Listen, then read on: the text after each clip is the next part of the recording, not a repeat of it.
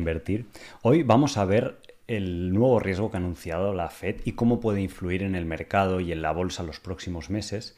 También adicionalmente veremos la gran apuesta que está haciendo Buffett por el sector inmobiliario y también como bonus para los que estéis empezando con poco dinero a invertir en bolsa y queréis un poco de motivación y un poco de ejemplos de referencia de cómo se puede construir una gran rentabilidad y tener eh, o aumentar ese patrimonio de una forma consistente, también nos he preparado una sección del directo que creo que os va a ser eh, bastante ilustrativa y, os puede motivar mucho también estos esfuerzos de, inversión, ¿de acuerdo?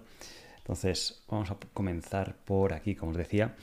Y eh, esta semana se han publicado dentro de la FED lo que se llaman las, las minutas, donde eh, explican su previsión económica para los próximos meses y qué política van a seguir. Y ya sabéis que ahora mismo la Fed está en el control del mercado total, cada decisión que toma pues hace que suba o baje la bolsa y es bastante importante analizar qué riesgos están viendo para ver qué cadencia de datos macroeconómicos se publican en relación a esto y saber un poco pues qué, qué política pueden tomar, ¿de acuerdo?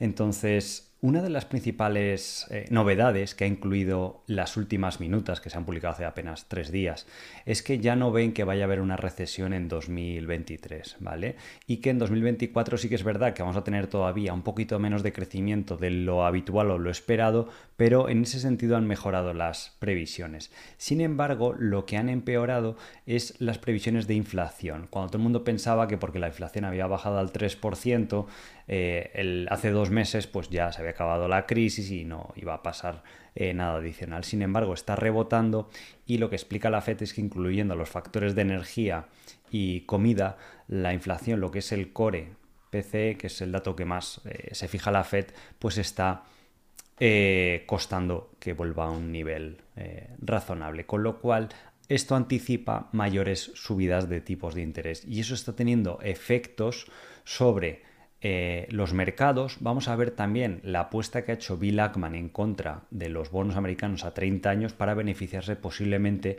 de esta subida de tipos de interés adicional a la que ya tenemos establecida. Y además eso también se estaba reflejando un poquito en el sector inmobiliario. Es un sector que genera bastante polémica últimamente, en el sentido de que hay gente muy alcista, otros que piensan que va a bajar mucho por los altos tipos de interés y de repente acaba de aparecer Warren Buffett haciendo una apuesta bastante concentrada al alza, porque ahora está comprando acciones eh, dentro del sector y que ahora eh, veremos.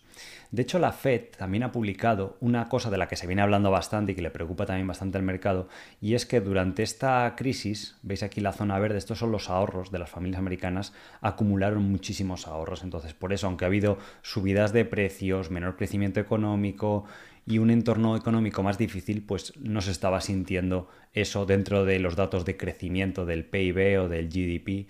Y sin embargo, llevamos ya desde 2022 donde está habiendo un consumo de esos ahorros y que la Fed ha comunicado que para el Q3, lo que estamos empezando ahora, el tercer trimestre, eh, ya las familias habrán agotado todos los ahorros que tienen. Entonces ahí es donde se puede empezar a sentir un poco dentro de la economía real los efectos de la inflación y de las subidas de tipos de interés. Puede tener el efecto positivo, por un lado, de que obviamente eso va a reducir las expectativas de inflación, que para la bolsa sería bueno, y para la economía real sí que tiene el efecto negativo de que probablemente afecte al eh, crecimiento económico.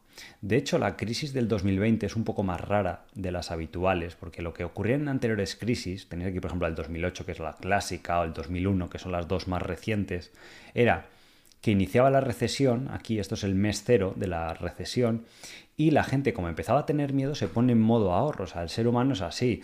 Normalmente extrapola que la economía está mucho peor de lo que realmente está en esas crisis y empieza a ahorrar mucho dinero. Por eso la tasa de ahorro de los americanos se dispara hasta un nivel bastante elevado durante esas recesiones.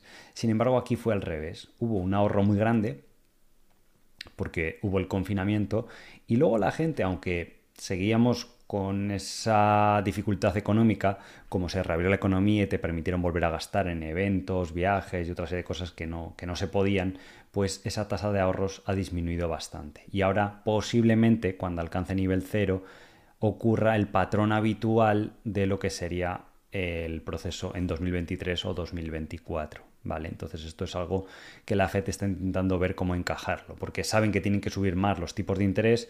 De hecho, inversores como Bill Ackman o Michael Burry, que de hecho tenéis el vídeo que publicamos, si vais a la sección de vídeos del canal el, miércoles, habló acerca de este tema o hizo esa gran apuesta a través de opciones y demás. Y un poco pues estuvimos explicando en el vídeo de por qué eh, puede que esté haciendo esa apuesta tan bajista, enorme, porque es varias veces el tamaño de su cartera, eh, en contra del, mercado. ¿vale?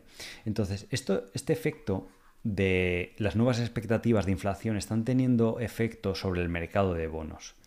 Esta misma semana, las acciones, tanto el Nasdaq como el SP500, habían tenido fuertes bajadas por estas eh, nuevas subidas en el tipo de los bonos a 10 años, que se considera como el activo libre de riesgo y eh, el activo contra lo que se pone el precio del resto de los activos. Entonces vemos aquí cómo han llegado a niveles del 4,3% anual. Si nos vamos hasta hace nada, en abril de este mismo año, estamos viendo tasas del 3%, o sea que ha subido casi un 30 o un 40% el, el tipo de, de interés. De hecho, es tan importante el bono que aquí se puede ver la correlación del multiplicador de beneficios que tiene el SP500, que va a determinar en gran medida, sobre todo a corto y medio plazo, tiene un poder muy enorme el multiplicador. Ya sabéis que el nivel de cotización de la bolsa es los beneficios multiplicado por el PER o ese famoso multiplicador. Entonces, a corto plazo, este PER varía mucho. Los beneficios no varían tanto, pero el PER sí. Entonces tiene mucho efecto sobre lo que a la gente le preocupa, que es la bolsa a corto y, medio plazo. Y mi consejo ya sabéis que es el de siempre, que es, oye, a largo plazo, enfocarnos en buenas compañías que ganen dinero y ya está. A corto plazo, pues oye, si el mercado ofrece gangas, como está pasando ahora, pues eh, se intentan aprovechar, ¿de acuerdo? Podéis ver en los años 80 cómo el bono a 10 años ofrecía tasas de rentabilidad del 16%. Sin embargo, el multiplicador de beneficios era extremadamente bajo, de solo 7 veces beneficios. Podéis ver cómo en el pasado hemos tenido multiplicadores de 25 veces beneficios o 30 veces beneficios de media. ¿Por qué? Porque el bono ha estado en un rango del 4% al 2%, muy significativamente inferior al 16%. Eh, ¿Qué pasa? Que cuando empiezan a subir los tipos, pues el multiplicador, veis aquí el efecto que baja. Entonces, ¿cuál es el efecto de la bolsa? Pues que la bolsa eh, tiene que bajar. Y hay otro dato bastante importante que, que, puede ser de utilidad, que la pregunta que se hace mucho a la gente es, oye, sí, los tipos de interés han subido, sabemos que es malo, pero no se está notando en la economía real y demás. La pregunta es, ¿cuánto tiempo puede tener esto eh, o tarda en hacer efecto en lo que es la economía o potencialmente en la bolsa? ¿Vale? Entonces ahora os voy a enseñar ese, estudio, ese eh, gráfico. Antes de nada quiero recordaros que estamos en la última convocatoria para los cursos del arte de invertir, entonces tenéis el link en la descripción del, vídeo o en los comentarios y eh, os invito a que si estáis interesados en aprender a invertir en bolsa, además hay muchas oportunidades como os explico siempre en el mercado actual y más en small caps, que es en lo que me he especializado todos estos años, es lo que hago con los fondos de inversión y es lo que estaré enseñando eh, a los alumnos. Entonces, Cualquiera de vosotros, si os gusta el canal y por eso pienso que os aporta valor el canal y estáis viendo este directo, pues si queréis potenciar vuestra formación al siguiente nivel, pues os invito a venir a la escuela porque a nada que encontréis una, dos, tres oportunidades de inversión gracias a los conocimientos que adquiréis en la escuela, pues vais a rentabilizar eh, fácilmente el curso y además está pensado para que hagáis únicamente esa formación en y la podéis usar el resto de vuestra carrera inversora porque he sintetizado todos los conocimientos que pienso que, que os pueden ser de, utilidad. Y además ya sabéis que tenéis el aval de confianza de que es una formación eh, con un respaldo de un fondo de inversión por detrás, que tenemos licencia de CMV para eh, gestionar capital, que este fondo de inversión ha crecido de 3 millones, bueno, la gestora en total ha crecido de 3 millones a 250 millones y que la estrategia más longeva de True Value pues tenemos rentabilidades superiores al, al 100%, netas de comisiones y demás, ¿vale?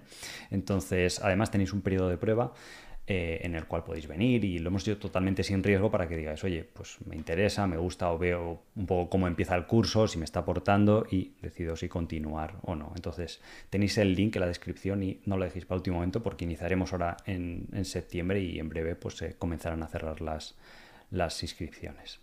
Entonces, en este gráfico que os decía anteriormente están los diferentes eh, ciclos de subidas de tipos por parte de la Fed y cuánto tardan en sentirse.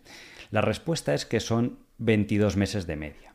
Ahora, ahora mismo estamos en el mes 17 Y encima, en, a partir del tercer trimestre del mes 18, el 19, es cuando ya el tema de los ahorros que afecta mucho al consumo, porque la economía, el 70% es consumo, y, y, cuando el consumidor pues esté en una posición financiera más delicada, pues podría empezar a tener efectos. Sí que ha habido veces que han pasado a veces incluso 30 meses, pero eh, estamos empezando a entrar en una zona pues un poco más crítica. A lo mejor estos, este tipo de cosas pues, son los que han ayudado a Michael Burry también a hacer estas grandes apuestas que, ha realizado recientemente, ¿de acuerdo? Pero bueno, es un, es un dato interesante que quería eh, compartir con vosotros. Y en estas minutas de la Fed eh, siguen vigilando muy de cerca la banca porque lo que más miedo le da ahora mismo a la Reserva Federal es generar estrés financiero o problemas en el sector financiero. Y eh, explicaban, como veis aquí en esta noticia, el tema de las propiedades inmobiliarias comerciales, lo que es el comercial real estate, sigue siendo un problema y parece ser que cada vez eh, va a más. ¿Por qué es tan peligroso los, los shocks financieros? Podéis ver en este estudio del Fondo Monetario Internacional el impacto que tienen sobre el crecimiento económico, dependiendo si tenemos un shock macroeconómico, pues como lo que ha habido ahora, la inflación o que un país crezca menos de lo esperado, lo que sea, ¿vale? Por, X razón. Normalmente no es tan problemático. Y en la escala de la izquierda podéis ver los puntos porcentuales que restan al crecimiento global, ¿vale? El mundo ahora mismo crece al 3%, que estos serían 300 em, puntos básicos, ¿vale? Entonces, podéis ver aquí medido en puntos básicos como un shock financiero, si se genera en Estados Unidos, porque todo el mundo está conectado con Estados Unidos, tiene un impacto de 27 puntos. Sin embargo, un shock macroeconómico en Estados Unidos, como ha habido la inflación y demás, no resta tanto crecimiento a lo que es la economía global, porque al final cuando veis índices como el SP500 o el Dow Jones son multinacionales globales que les afecta bastante el comportamiento global que tenga la economía.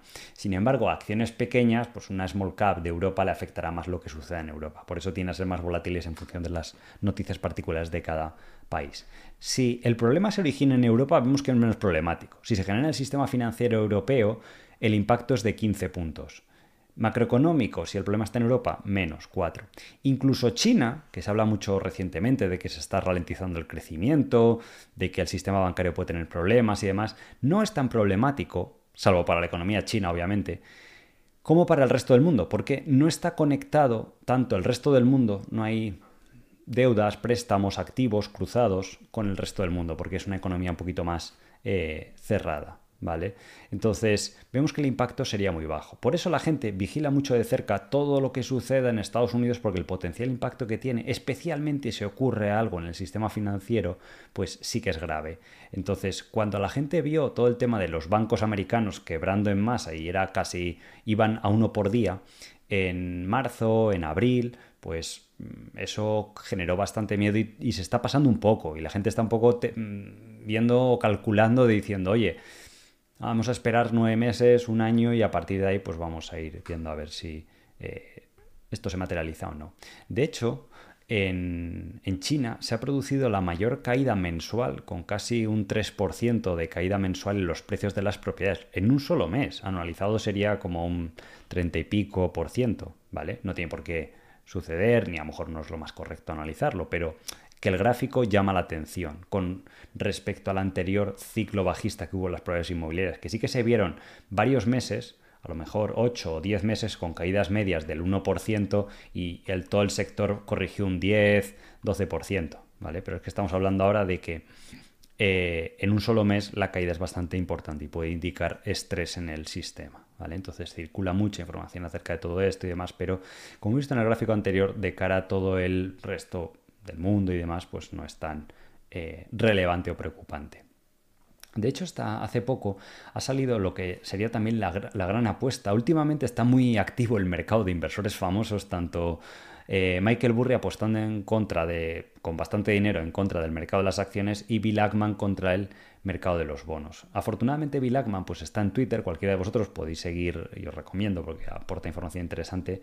Eh, acerca de los movimientos que está haciendo. Y él lo que explicaba en este tweet es que le sorprende mucho cómo las tasas de rentabilidad de los bonos americanos son tan bajas eh, si tenemos en cuenta los nuevos factores que van a afectar a la inflación a futuro y que él piensa que son muy negativos para la inflación, lo cual harán que los bonos bajen y que los tipos de interés suban, como son la desglobalización. Hemos vivido un proceso durante los 20 años previos donde China pues, era muy amigable con Occidente, pero ahora las relaciones se están tensando, Rusia también se están tensando las relaciones y eh, Europa y Estados Unidos pues siguen sin colaborar. Entonces esas eh, tendencias que había de eh, reducción de costes, pues gracias a que eh, se fabricaban cosas en países de, menor coste o de menor mano de obra, pues ahora se están revirtiendo.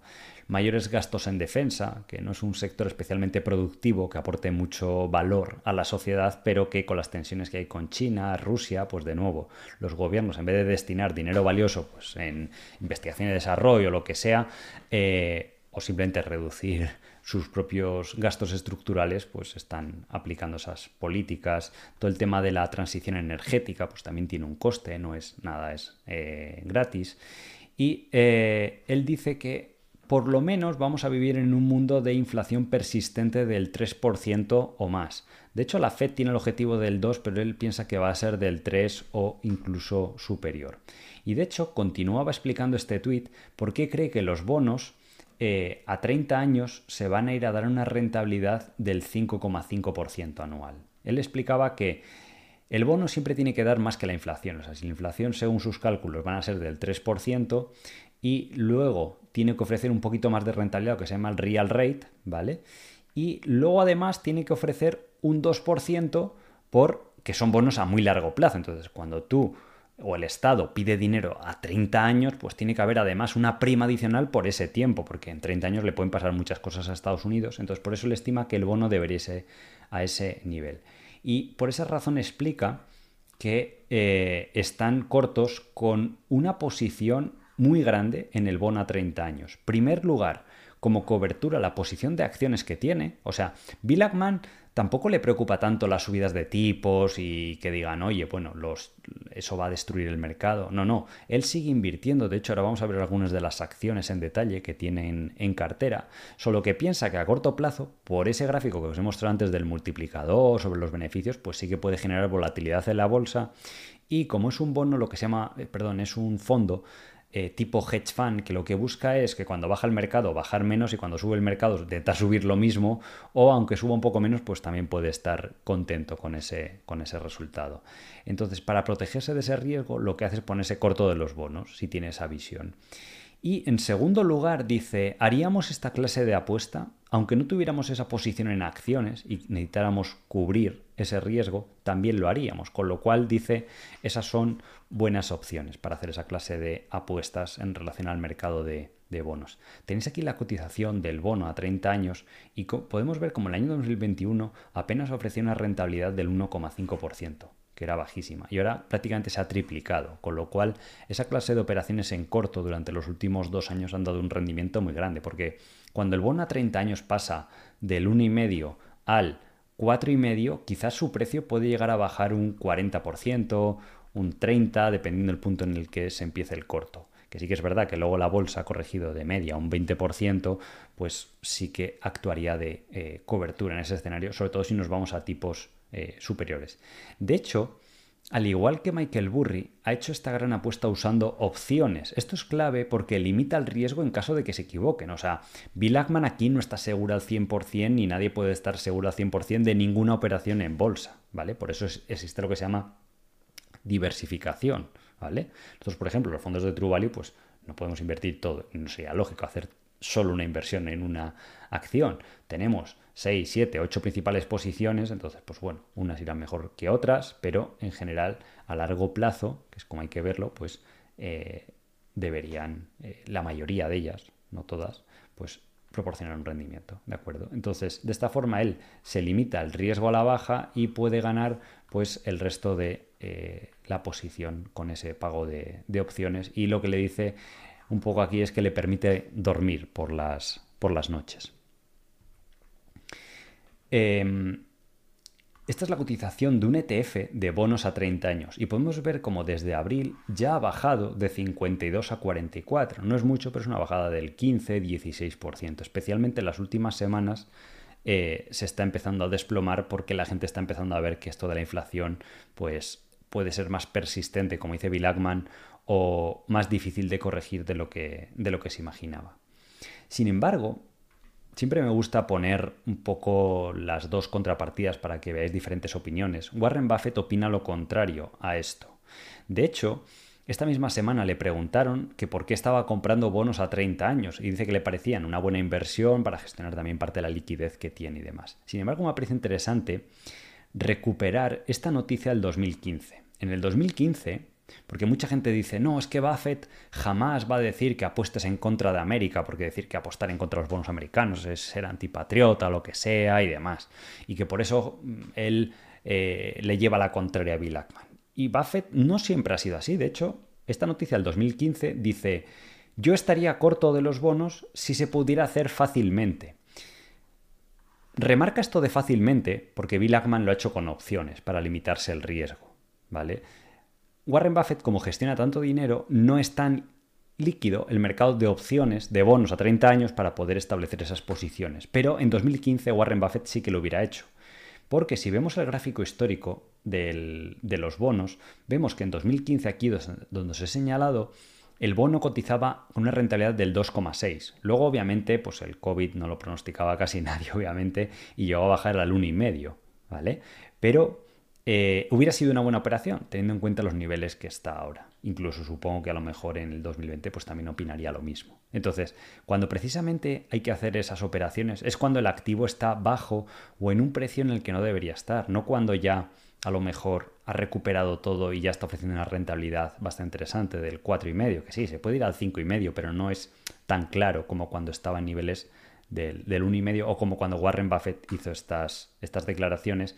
Y recientemente le preguntaron que a pesar de que Fitch había rebajado el rating de la deuda americana, pues a él le parecía mm, pues una buena inversión y seguía eh, apostando por, por esta clase de, activos. Incluso Elon Musk, así otra figura que la gente suele seguir mucho, dice que los tres Uribills ahora mismo eh, son un no-brainer, porque las letras del tesoro a corto plazo ofrecen una rentabilidad del 5,5, cosas que no se veían sin, sin apenas riesgo, no es 100% de riesgo, pero le parecen muy buen deal y por eso piensa que ponerse corto de letras, bonos o similares, pues no, no tiene tampoco mucho sentido. Y un poco relacionado con esto, y ahora que se han publicado recientemente las carteras de los grandes inversores, me parece interesante dedicarle una sección del directo a ver los movimientos más interesantes que ha hecho Warren Buffett. Ahora vamos a ver el, más importante del sector inmobiliario, pero también enlazado con esto que os decía, para todos los que estáis empezando a invertir con carteras de inversión pues, más pequeñas y que queréis un poco de motivación o de eh, consejos para hacerlo crecer de una forma relativamente rápida, pues creo que os va a ser eh, interesante esta parte. Entonces, si vemos aquí en Data Roma, esta fuente no está bien del todo, aquí se Data Roma, ¿vale? Eh, tenéis los últimos movimientos.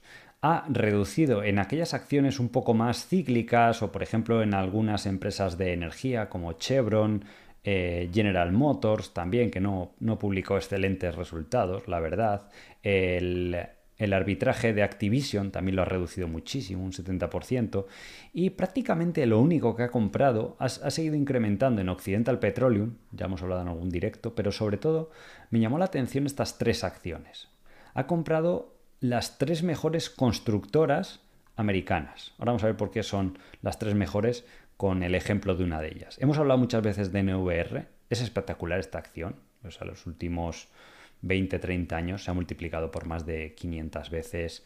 Eh, es una empresa muy bien dirigida, que no da guidance, no hace conference call, no publica cartas de accionista, es como que no quisiera promocionarse o que, eh, que no quiere que la gente sepa que cotiza en bolsa, casi hasta ese punto.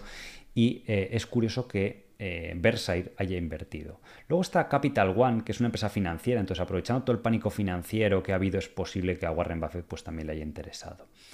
La cuestión es que mucha gente ve estas posiciones y dice, ¿las ha comprado Warren Buffett? Y la respuesta es que no. Warren Buffett hace unos años ya fichó a dos ayudantes que se llamaban Ted Wessler y Todd uh, Combs Pero sobre todo este señor Ted Wessler hablan de que puede ser el nuevo Warren Buffett a la hora de invertir en acciones. Y os voy a enseñar un documento bastante revelador que avala eh, por qué Warren Buffett ha fichado a esta persona y no es aleatorio y por qué le ha designado un poco su sucesor, ¿vale? De entre todos los posibles candidatos que, que tenía. Estas acciones muy probablemente no las ha seleccionado Warren Buffett, sino que ha sido este señor Ted Wessler.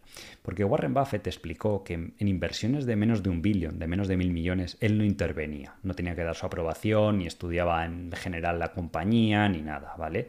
Eh, simplemente esas operaciones las ejecutaban estos dos nuevos ayudantes que había fichado Versailles, pues para cuando ya no esté Warren Buffett, que esperamos que sea en un futuro lejano, pues eh, tomen el, mando de la cartera de acciones, ¿vale? Principalmente Ted Wessler con la ayuda de, este otro señor de Todd, ¿vale? Entonces, es muy curioso que se haya fijado en estas tres acciones porque nos dicen dos cosas. Primero, nos dice que obviamente tiene una visión alcista sobre el sector inmobiliario americano, por lo menos de construcción inmobiliaria.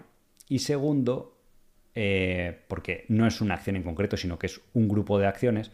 Y segundo, que se fija en tres acciones en concreto. Entonces, este nuevo señor, este Ted Wessler, que hablan de que puede ser el, nuevo Warren Buffett, que tenéis aquí en la foto, no, no da muchas entrevistas, no sale mucho en, público.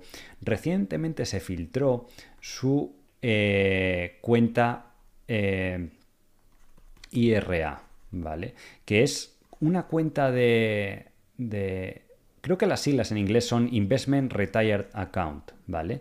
Entonces, en Estados Unidos hay un programa que se ha ido modificando y demás, pero que a los empleados, pues de tu salario puedes destinar X dinero todos los años a una cuenta que puede ser autogestionada o que puede ser una entidad financiera o fondos de inversión y que te metan ahí y hasta Y la particularidad que tienes es que todos los rendimientos que generes, pues eh, no pagan impuestos, ¿vale? Hasta que los retires, obviamente. Entonces, este señor de su cuenta personal, porque tampoco se puede aportar mucho dinero, empezó trabajando como analista financiero, pues eh, entre el año creo 83 y el 89, en esos 6-7 años que estuvo trabajando y que podía hacer uso de esta cuenta, pues llegó a ahorrar 70 mil dólares. Aquí da igual la cifra que pongáis, si sois una persona que estáis empezando con 7 mil dólares, 700 o lo que sea, ¿vale? La cuestión es que con el paso de 30 años, invirtiendo solo en acciones cotizadas, inversiones que podrían haber hecho cualquier persona, la convirtió esa cuenta en 264 millones, ¿vale? Sin ayuda, sin capital externo, sin nada. Simplemente desde 70 mil dólares hasta 264 millones en la actualidad. Y esto es real y se ha hecho público porque eh, en 2015 o 18 eh, se hizo una modificación a la legislación americana donde eh, se podían hacer efectivas las ganancias y eh, de esa forma sacar el dinero y destinarlo a otros motivos, ¿vale? Entonces eh, se filtró y bueno, él tampoco le da un poco igual, lo que dijo es, oye, ya que se ha filtrado esta información, que en un mundo perfecto no debería suceder, pues eh, espero que le motive a la gente a, a, a, seguir invirtiendo y demás, ¿vale? Entonces aquí se explica cómo abrió esta cuenta IRA en el año 84 y cuando tenía un salario de solo 22 mil dólares, entonces pues estaría ahorrando a lo mejor al año 2.000, 3.000, 5.000 dólares, ¿vale? Entonces, em, tanto lo que invertía él como también eh, el empleador en estos programas añade una parte, ¿vale? Porque ya sabéis que el sistema de pensiones americano es mm, casi medio privado en su mayoría, entonces los empleadores también ayudan y eh, hizo crecer esta cuenta de ahorro hasta esos famosos 70.000 dólares en el 89, ¿vale? Después ya no siguió aportando, aquí está la clave de esos 70 mil dólares, no siguió aportando porque ya fundó su propia firma de inversión, un, fondo de private equity, y eh, empezó a invertir por sí mismo, ¿vale? Lo transfirió y eh, es un self-directed, ¿vale? Bajo su control y comenzó a comprar esas acciones. este señor consiguió eh, empezar a trabajar para para Buffett porque Buffett hace todos los años una subasta anual para un almuerzo, una comida con, con, Buffett, que empezó siendo pues de un millón de dólares, luego la gente llegaba a pagar en esa subasta hasta 5 millones por, por, eh, comer o compartir unas horas con Warren Buffett y luego hay gente que ha llegado a pagar, pues no sé si 10 o 30 millones, ¿vale? Y luego se destina a caridad.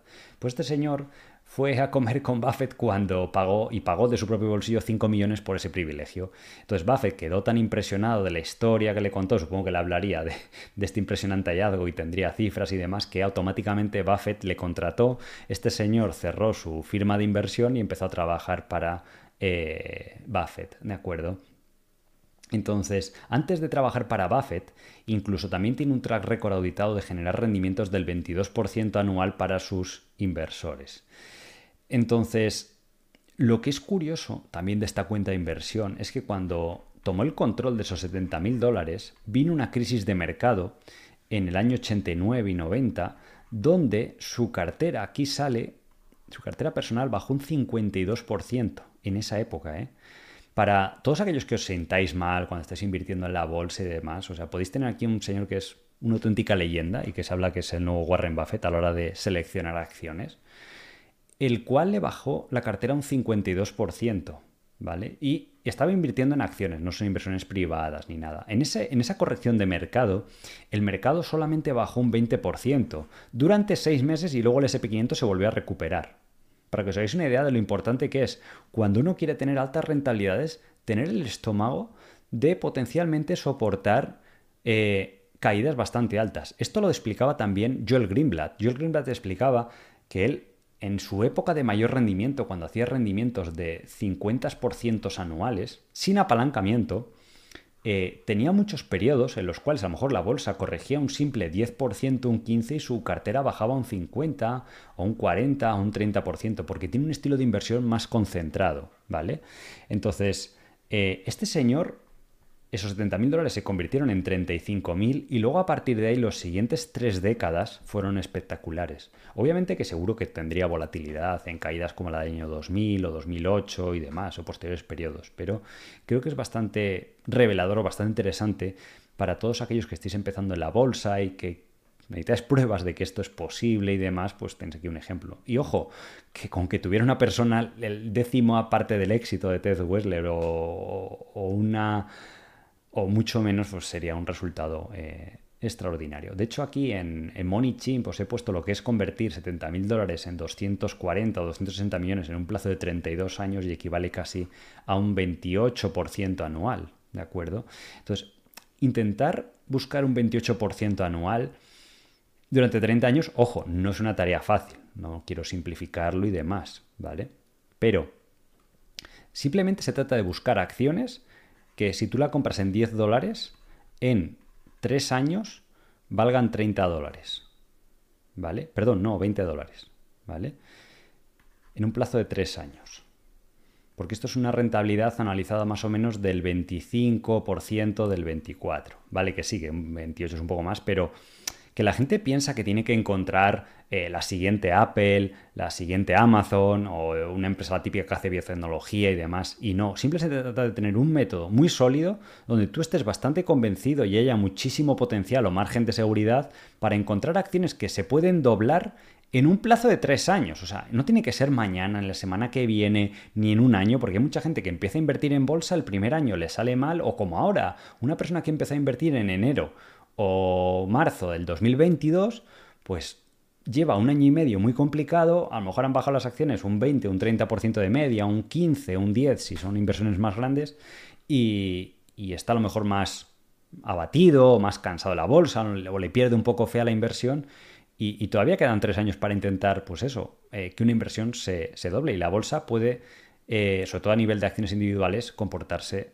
mm, bastante de una forma bastante rápida, tanto al alza como a la, como a la baja. Pero creo que es importante, pues eso, recordar este numerito y que cuando uno se centra en ese método de decir, quiero cosas que se puedan simplemente doblar en tres años, pues se elimina un poco la ansiedad. Entonces, voy a intentar hacer eso con una cartera concentrada a lo mejor de 6 a 12 acciones, que es lo que tenía Ted Wessler en aquel momento, ¿vale? Y eh, voy a tener la disciplina de mantener esas acciones intentar de buscar esos eh, rendimientos. Y si cada una de las acciones de estas 6 o 12 están seleccionadas individualmente con esa expectativa, lo lógico es que la cartera pues empuje en ese sentido. Pero ojo, esto se puede hacer con carteras de inversión particular, que es lo que yo explico siempre a los alumnos. Por eso es parte de las estrategias de las que yo os voy a enseñar en el curso, es lo que yo haría si estuviera en vuestra eh, situación. ¿Vale? Entonces, yo con un fondo de inversión, pues no puedo concentrarme en 6 o 12 acciones, no puedo comprar ciertas acciones ilíquidas, que son casualmente las que compraba Ted Wessler porque son las acciones más pequeñas, especialmente los primeros años que tuvo eh, un, mayor rendimiento. ¿De acuerdo? Entonces, eh, el inversor privado tiene un montón de libertad para hacer todo ese tipo de movimientos, operativas y eh, también para soportar una volatilidad superior porque no hay un cliente que tenga una expectativa de retorno y demás, porque la expectativa de retorno de los clientes de True pues es de, oye, intentamos eh, tener menos rendimiento que un 30% anual, pero también eh, menor eh, caída, ¿vale? Comparando con small caps y todo esto, ¿de acuerdo? Entonces, recientemente, algunas de las operaciones, porque todavía sigue operando a título personal, a pesar de que sigue en, en Berkshire Hathaway, con Warren Buffett y demás, también sigue haciendo inversiones aparte de las que hace en Berkshire, ¿vale? Y que a veces pueden estar incluso en alguna de ellas. Recientemente salió a la luz porque la SEC, cada vez que pasas el 5% de propiedad o compras una acción donde posees más del 5% del total de las acciones, tienes que eh, comunicarlo. Entonces, decidí invertir de forma privada, aunque en Berkshire también estuvo obviamente, eh, compró el 6% del total de las acciones de Dealers, donde en esta noticia de Business Insider podéis ver que hizo un por 5. Realmente fue un por 10, porque la noticia no está, no está bien del todo, ¿vale? Em, empezó a comprar en 2020 y Dealers lo que era es un retailer de, moda, Estados Unidos. Tampoco es una empresa muy excitante, pero bueno, hay una familia detrás y está bien gestionado, se han sabido adaptar al tema del online, pero lo que estaba viendo Ted Wessler en ese momento es que entre final del 2019 y mitad del 2020, Dealers bajó en bolsa un 67%, ¿vale? Hoy en día también hay muchas acciones que han bajado 60, 70, 75% y hay muchas acciones que están a niveles de valoración como lo que había durante el COVID. Entonces, este señor se centró en esta, en esta compañía. Podéis ver aquí que cotizaba en 80 o una cosa así y se fue a niveles de, 30. Entonces ahí empezó a acumular acciones pues de una forma bastante intensa. Y esto fue lo que eh, sucedió después. Probablemente con, este movimiento se estima que ganó más de mil millones de, de dólares.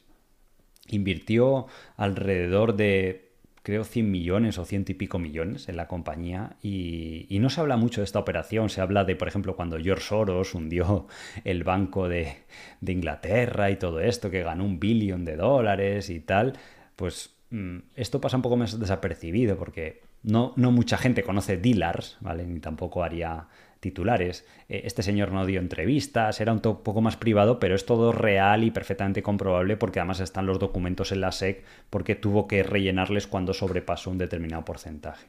Entonces, en muy poco tiempo, estas acciones pasaron de estar en 20, 30 dólares, como podemos ver aquí, a el rango de final del 2021. No se sabe exactamente si vendió por aquí en 300, casi 400 dólares o por aquí en 200 dólares, pero la cuestión es que multiplicó entre 7 o 10 veces eh, fácilmente. Luego incluso ha subido, ha seguido subiendo algo, pero el dinero fácil se hizo ahí.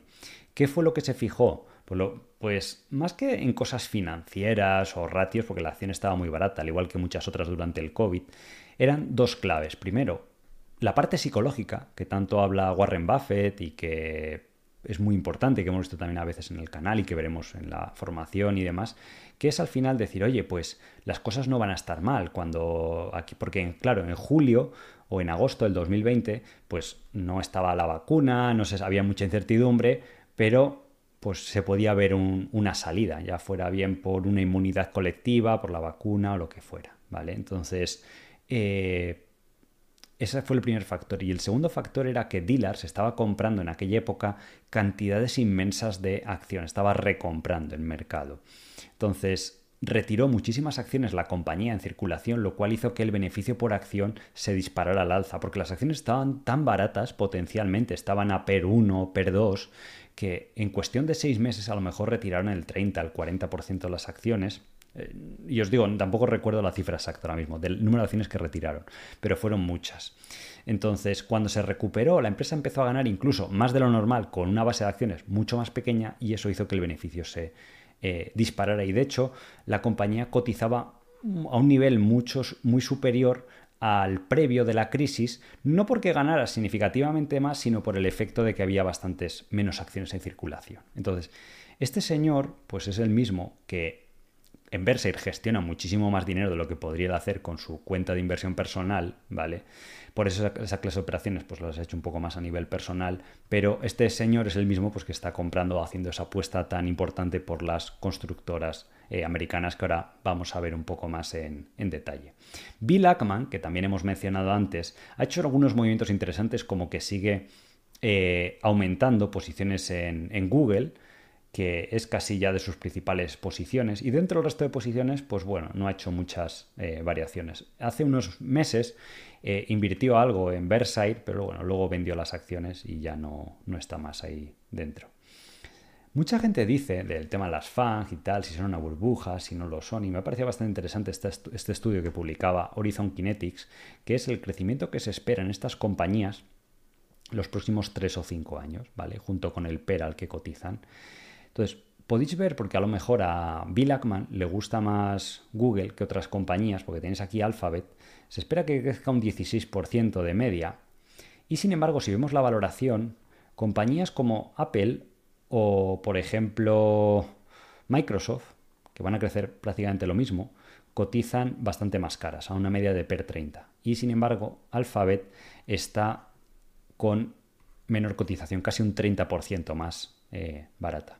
Luego está Tesla, que sí, que se espera que crezca más, entonces por eso el mercado pues, le asigna un múltiplo mayor. Pero bueno, os puede ser interesante esta em, tabla comparativa para aquellos que estéis invirtiendo en estas compañías para comprobar por qué Muchas compañías que se espera un crecimiento alto, como Nvidia, por ejemplo, un 40% anual, pues están a múltiplos de 50. Porque mucha gente dice que Nvidia es una burbuja. Yo no lo pienso realmente, porque son compañías reales con bastante beneficio. No es como las burbujas que había en 2021. Entonces, una compañía que crece al 40% anual, eh, este año está per 54, pero es que luego, a lo mejor el siguiente año se pone a per 40 y en dos años pasa a per 30 o 25, que empieza a ser un múltiplo de media de mercado. Entonces, compañías de crecimiento hay que tener mucho cuidado de valorarlas simplemente por lo que está sucediendo ahora o el múltiplo óptico que se ve en relación a lo que puede llegar a pasar a, futuro. ¿vale?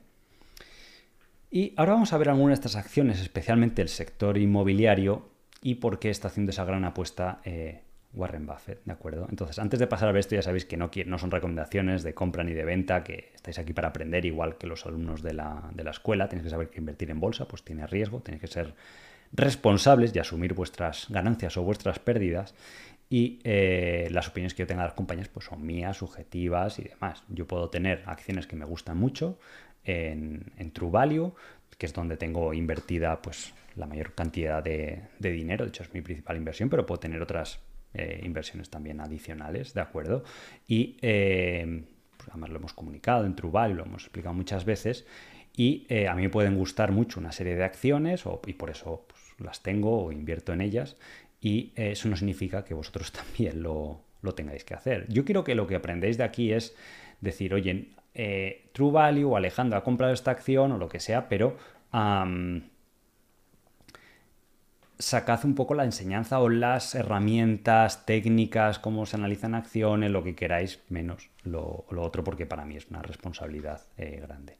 Yo lo que sí os invito es a la formación y que vengáis, porque la vais a ver con todo lujo de detalle, cómo se hace, voy a estar personalmente con vosotros pues acompañados en ese proceso, además me podéis preguntar, tenéis soporte para dudas en todo momento en la escuela y pues que os sintáis acompañados de, pues aquí veo en el chat, a veces decís, oye, pues estoy en mi casa y me sujeta a dudas, estoy ahí investigando esta acción, lo que sea, pues eh, que entendáis las herramientas y los conceptos, ¿de acuerdo? Eh, aquí se puede ver estas tres acciones en las que se ha fijado este Ted Wesley, el ayudante de Warren Buffett, a la hora de invertir y los rendimientos que han tenido incluso de 2014, los últimos 10 años han sido espectaculares, eh, que ha sido multiplicar entre 4 o 7 veces, dependiendo la, la acción. Entonces, una de estas tres que ha comprado, y las tres son bastante homogéneas a la hora de operar, es DR Horton, ¿vale? Que eh, pues podéis ver como hace 30 años apenas valía un dólar en bolsa y ahora vale más de 100 dólares. Entonces, es una prueba de que en un sector terriblemente complicado y muy cíclico, como es el de la construcción, ha habido compañías que aplicando una serie de mm, políticas a la hora de invertir, de gestionar el negocio, han generado rendimientos extraordinarios. Y esos sectores a veces son los mejores para encontrar empresas particulares que generen rendimientos muy buenos. Por ejemplo, aquí en Europa, las aerolíneas de bajo coste como Ryanair o EasyJet han dado muy buenos retornos a la vez que las aerolíneas tradicionales, pues eh, Lufthansa, Air France, algunas de las más famosas, pues han estado o cerca de la quiebra o con rendimientos eh, bastante malos. Entonces, ahora os voy a detallar cuál es un poco la salsa secreta de estos eh, negocios, pero es realmente interesante esta, esta inversión que ha realizado este señor, ¿vale? Entonces, esto es una compañía grande, estamos hablando de una empresa que factura 33 billón, que tiene un beneficio antes de impuestos de 7 billón y sobre todo aquí ya podemos ver algunas estadísticas muy importantes. Tiene un retorno sobre los fondos de los accionistas del 34%. Para que os hagáis una idea, en una constructora habitual suelen ser del 10% de media. Quizás en las mejores a lo mejor un 15%, para hacernos una idea. Estamos hablando de que esta compañía tiene más del triple de lo, de lo habitual. Está cotizando aproximadamente a dos veces valor en libros, pero con semejantes ROEs, el método de valoración por ROE, que es un poco más particular, con ROEs del 30% podrían estar justificados hasta 4 y 5 veces valor en libros si esos ROEs son sostenibles. Sí que es verdad que a lo largo de un ciclo, cuando se gira el ciclo, porque la construcción pues, es bastante cíclica, puede que ese ROE de media baje a un 15 o a un 20, pero incluso en ese escenario Normalmente las acciones no están a dos veces book value, suelen estar a tres. Y esto lo ha explicado alguna vez eh, Warren Buffett. Y supongo que el ayudante de Warren Buffett, pues, eh, conoce las, las lecciones, ¿vale? Entonces, esto es muy interesante este gráfico porque muestra cómo la compañía está ganando cuota de mercado. En la crisis financiera del año 2006 o 2008, ¿vale? La compañía entregó 53.000 viviendas. Y vemos que todo el mercado se... Estos son lo que se llaman en Estados Unidos los single family homes, ¿vale? Que son casas unifamiliares, o sea, la típica casita americana que se ve con su jardín, su backyard, el front yard, casas independientes, que se llamaría aquí en España, ¿vale? Luego en Estados Unidos también están lo que se llaman los MF, los multifamily, que estos son simplemente las típicas torres de apartamentos, ¿vale? Entonces estas compañías están más centradas en eso. Las, los multifamily normalmente los hacen rates o sociedades inmobiliarias que luego los sacan en alquiler, pero las single family normalmente son para venta, ¿vale? No, no se sacan al mercado las nuevas para, para alquilar, ¿vale?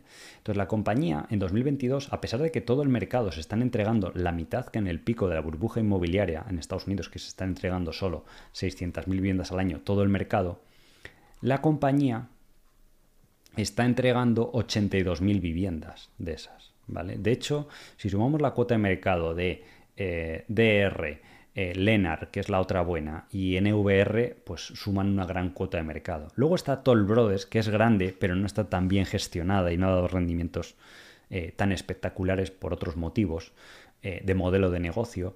Y vemos cómo se está consolidando el sector, que es un poco lo que pasó, por ejemplo, en el sector de que también le gustaba mucho a Warren Buffett, el tema de las, del transporte ferroviario. En el pasado era un sector malo, cíclico y demás, pero con el paso de los años, aunque sigue siendo un poco cíclico, como hay muy pocos operadores, pues los operadores que han quedado tienen mayores márgenes de beneficios, mejor ROEs y mejores eh, rentabilidades sobre sus inversiones en general. ¿vale? Entonces, la gran pregunta que se hace mucha gente ahora es si estamos viviendo un pico de ciclo en la vivienda residencial, ¿vale? Aquí cabría mencionar. Ya sabéis que luego está las propiedades, lo que se llama el commercial real estate, que son oficinas, eh, hoteles y todo esto. Y luego estaría lo que se llama el sector retail, que son centros comerciales, tiendas, locales, y, eh, locales comerciales y todo esto, ¿vale? Eh, estas dos categorías sí que están un poco más bajo presión. Luego hay propiedades inmobiliarias, lo que se llamaría también industriales, ¿vale? O, por ejemplo, centros de logística, que esto también está en un sector alcista, por todo el tema del aumento del e-commerce y porque no se ha generado mucha capacidad hasta hace pocos años. invertir en centros logísticos no era muy popular y hay un y de repente ha venido todo el tema del e-commerce y ahora se ha vuelto bastante o las dinámicas del sector son bastante favorables. Y sin embargo, lo que es más grande por tamaño, pues son las propiedades residenciales. Y incluso muchos de los otros que estéis aquí estaréis invirtiendo en sector residencial. Yo también, lo que os he comentado en algunos directos, he empezado a hacer ya hace años eh, algunas inversiones y la verdad que estoy contento con el rendimiento. Alguna vez, si os digo, pues, o si queréis en los directos, podemos hacer alguno dedicado al tema de la inversión inmobiliaria. No solo en acciones mediante REIT, sino inversión directa, donde uno compra inmuebles, hacen estrategias de valor añadido, eh, cómo se genera valor, igual que en acciones, cómo se valoran los inmuebles, cómo se calculan rentabilidades, los riesgos que pueda haber, igual que se analiza una posible inversión en bolsa, pues aplican eh, principios eh, similares, ¿vale? Entonces, al igual que en cualquier mercado cíclico, hay que analizar siempre que la demanda sea mayor que la oferta que hay. Entonces, eso indica que normalmente debería haber presión alcista. Si vemos el mercado de single families, y la relación de inventarios que hay, vemos que están en mínimos. Las propiedades disponibles a la venta o a la compra o de nueva construcción está en mínimos de los últimos 20-25 años.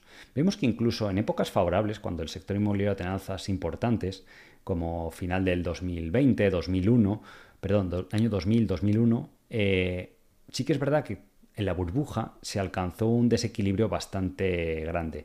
De single family homes a la venta, estamos hablando de que en esa época había cerca de 4 eh, millones de inventario de viviendas. Ahora eso ha colapsado a tan solo un millón de viviendas de inventario disponible. Entonces no hay apenas inventario eh, porque, primero, se ha construido muy poco, porque el 2008 dejó a todas las constructoras temblando, los inversores no querían invertir en el sector porque se perdió mucho dinero, entonces eso generó unos buenos fundamentales. Y eh, adicionalmente, Estados Unidos ha seguido creciendo, ¿vale? Sigue, aunque menos, pero sigue, hay más eh, habitantes, ¿de acuerdo? Entonces, hay ese desequilibrio entre demanda y eh, oferta. ¿de acuerdo?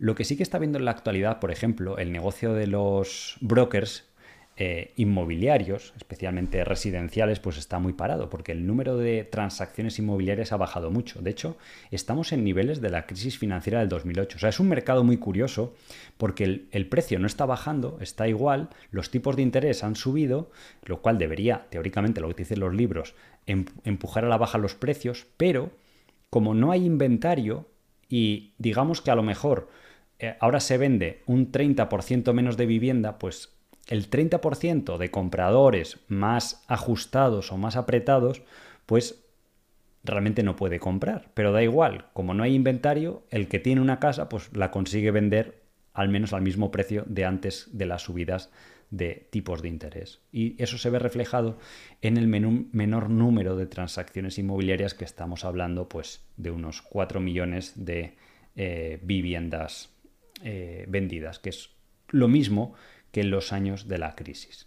¿Qué, ¿Qué riesgos potenciales podría haber aquí? Que la gente, viendo estos fundamentales, empiecen a construir mucha vivienda lo malo es que es difícil que suceda eso porque los tipos de interés al estar tan altos y casi todo el mundo que opera en el sector inmobiliario pues usa deuda y al estar tan cara la deuda pues a lo mejor no justifica nuevos proyectos inmobiliarios. Salvo por parte de estas constructoras que tienen un modelo de negocio muy eficiente y que pueden ser rentables en muchos entornos económicos por el modelo de negocio tan interesante que tienen que ahora eh, vamos a ver y que pueden sobrevivir y prosperar y construir vivienda a un precio asequible y hacer un rendimiento bueno en este entorno incluso de tipos de interés eh, elevado. Entonces aquí sale perdiendo el comprador marginal, que se llama aquellos que andaban con un presupuesto un poco más ajustado, o aquellos operadores de mercado pues, que estaban muy endeudados y que puede que tengan que refinanciar deuda, un mayor coste y demás. Pues eso puede eh, provocar de momento esa, esa bajada. Pero posiblemente pues en algunos de los factores que a este señor, a la mano derecha de, Warren Buffett, pues le hagan tomar esta posición tan decidida, no solo en una compañía del sector, sino en tres compañías. De hecho, el porcentaje de viviendas americanas vacías, que también es un dato alcista. Cuanto más cuanta menos vacancia haya o menor, mayor utilización haya, pues mejor para el mercado. Podemos ver que está en niveles de mínimos históricos, pero, pero niveles impresionantes. Podemos ver como la crisis financiera del año 2008, el número de viviendas vacantes estaba en el 3% del total. Entonces, pues eso era bastante negativo. Sin embargo, aquí estamos hablando de que estamos a niveles de los años 70, 80, o sea, hacía tiempo que no se veía eh, tan alta ocupación de la vivienda americana, porque nadie está abandonando su vivienda, porque saben que si salen de su vivienda los alquileres están subiendo, porque la inflación tiene ese efecto inmediato, que los, eh, los alquileres sube, como mucha gente no puede comprar vivienda nueva, o bien por razón de eh, financiación, porque no le dan financiación, o porque no tienen los ingresos necesarios, pues se ven abocados al mercado de alquiler. Entonces, eso hace que las tasas de alquiler eh, pues estén subiendo. Entonces, mucha gente que tiene una vivienda comprada y que la tiene financiada, a lo mejor en Estados Unidos al 3% de tipo eh, hipoteca fija, pues no quiere venderla y que tenga que renovar esa hipoteca al 7% si compra una nueva, porque ya la pierde esas condiciones que tenía de la anterior. No se puede subrogar de una propiedad a otra. ¿vale? Entonces, eso hace que no estén saliendo viviendas nuevas o de segunda mano al mercado de vivienda, o que salgan muy poquitas.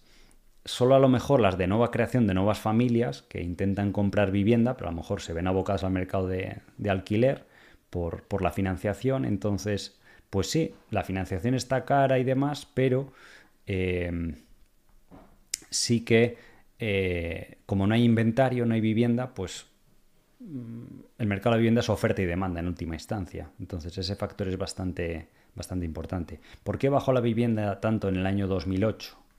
¿Vale? Porque ahí sí que se destruyó empleo a un ritmo elevadísimo, por lo menos aquí en España, se triplicó, cuadruplicó el número de personas desempleadas y esa gente ya directamente pues no podía pagar la hipoteca, con lo cual eh, acababa el banco tomando propiedad de ellas y acababa vendiéndolas o no tenían dinero ni tan siquiera para pagar un alquiler. Entonces, pues eso provoca una presión bajista enorme. Las constructoras, todo lo que estaban construyendo, pues de repente se encontraron que no lo compraba nadie y encima se había financiado, a diferencia de hoy, con muchísima deuda.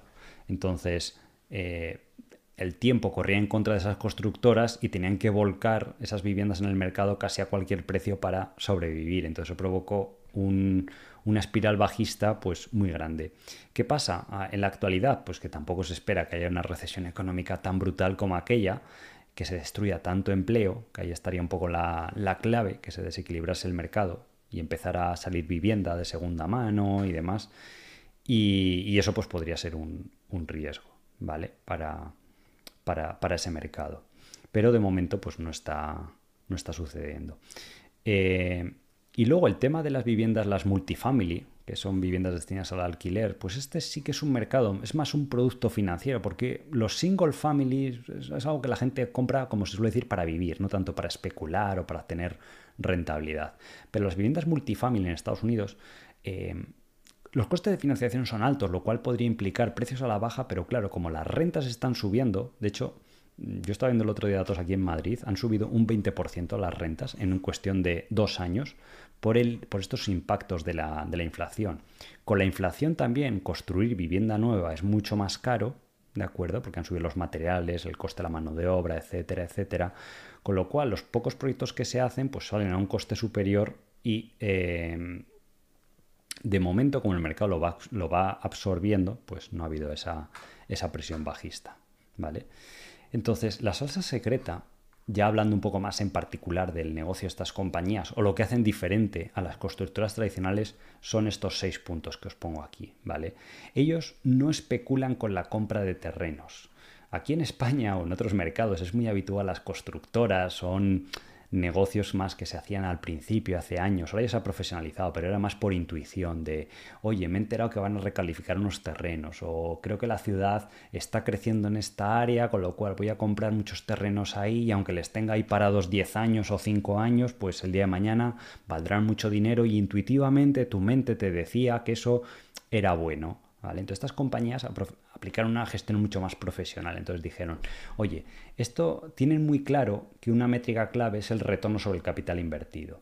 Si tú tienes mucho capital invertido en terrenos a la espera de que las ciudades se expandan a esa zona, pero no estás construyendo, pues tienes un coste, porque hay que pagar impuestos, seguros, mantenimiento, aunque un terreno parezca que no, pero está vacío, pero tiene cierto mantenimiento, seguridad, tal, pues, eh, y está generando cero ingresos, pues ese dinero que tienes aparcado ahí, por así decirlo, en un pedazo de tierra, que sí, que el día de mañana puede valer bastante, pero no lo sabes, está mejor siendo productivo. Entonces, lo que hacen es que compran terreno solo donde piensan que se puede edificar de manera inmediata y donde el mercado, pues con los costes que ellos saben que tienen y el precio que está el mercado en esa área, pues pueden venderlo. De tal forma que no tienen un riesgo temporal que se llama, porque las constructoras normalmente tienen mucho riesgo temporal, en el sentido que desde que compraban el terreno, empezaban a edificar, lo vendían, pues podía pasar lo que decíamos antes, 5 años, 3 años, 10 años, ¿vale? Entonces, tienes un riesgo enorme porque tú hacías un cálculo de lo que te costaba el terreno, la construcción y demás, y para cuando vendían ese terreno, ¿qué pasaba si el mercado inmobiliario se había desplomado y tenías que vender las casas por menos de lo que esperabas? Pues que estás en la quiebra. O, aunque no quiebren, la rentabilidad que obtenían sobre el capital invertido era malísima. Con lo cual, no ganaban apenas dinero para reinvertir en la compañía, poder crecer la compañía, porque ahí está la clave de que este sector estaba tan fragmentado que cuando empezaron estas empresas con este nuevo modelo de negocio, ganaban tanto dinero que todos los años podían reinvertir más y crecer a tasas enormes. Sí que es verdad, con un poco de ciclicidad, pero a tasas a lo mejor ajustadas por la media del ciclo de 20 o 30% en beneficios por acción, porque tenían esos ROEs del 20 al 30%. Entonces, esta gente lo que dice es, voy a limitar mucho el riesgo van al, señor que tiene un terreno, si la ciudad está aquí, y... Eh, porque un terreno también puede ser un edificio o una zona de edificios antiguos donde se derriban y se construye nueva vivienda, ¿vale? O un terreno anexo. Y este señor pues sabe que este terreno es valioso, pero a la compañía le da igual. Si ha hecho sus números y sabe que el proyecto es rentable, lo va a comprar. Solo que compra con opciones. Si el terreno vale un millón, lo que le dan normalmente, a lo mejor es una opción, le adelantan 50.000. Y esto le da derecho a, la empresa a comprar el terreno, por ejemplo, durante los próximos dos o tres años, ¿vale? A un precio determinado de un millón, ¿vale? Entonces, el vendedor lo acepta, o es bastante habitual, eh, porque sabe que si esta gente se echa para atrás, pues dice, oye, me he ganado aquí 50.000 en un terreno que no he puesto yo un solo euro, me ha venido regalado, y si yo inicialmente quería un millón, pues a lo mejor otra empresa me hubiera regateado y me hubiera dado 900.000, pues esta gente viene, me da un millón, pero sabe que me lo va a dar dentro de dos años. Y tienen esa opción de compra y durante esos dos años pues el dueño no se lo puede vender a nadie más. Entonces, ahí la empresa ya reduce el riesgo. ¿Por qué? Porque estas empresas saben que si te viene una crisis inmobiliaria, pues dice, oye, dejo expirar la opción y estos 50.000 euros no les pierdo. perdón, pierdo solo esto y no pierdo un... Sobre un millón a veces los terrenos inmobiliarios pueden bajar más, o sea, cuando las, cajas, las casas bajan un 20%, los terrenos pueden bajar un 30, un 40, un 50%, ¿vale? Entonces podrían perder sobre ese millón 500.000, que es una barbaridad, comparado con 50.000 que han dado de, de, señal o de precio por la opción, por esa reserva, por así decirlo. Entonces ahí la empresa tiene mucha más flexibilidad, porque dice, oye, se desploma el mercado, pues ahí vuelvo a intentar comprar ese, terreno, pero me va a costar menos voy a poner precio de compra 500 y le voy a dar una señal de 25. Entonces, lo gestiona muy bien la ciclicidad inherente que tiene el, sector. ¿vale? Segundo, no tengo que desembolsar un montón de dinero, porque lo que hace una constructora tradicional es que iba y decía, oye, ¿cuánto vale el terreno? Pues un millón. Y decía, vale, pues como estos. Y le soltaba ahí un millón, a lo mejor le pedía al banco una parte, pero da igual, aunque se lo pidas al banco te va a cobrar un interés, ¿vale? Con lo cual es un coste de capital. Entonces, iba y le soltaba un millón. Tú ya tienes ahí un millón aparcado no productivo.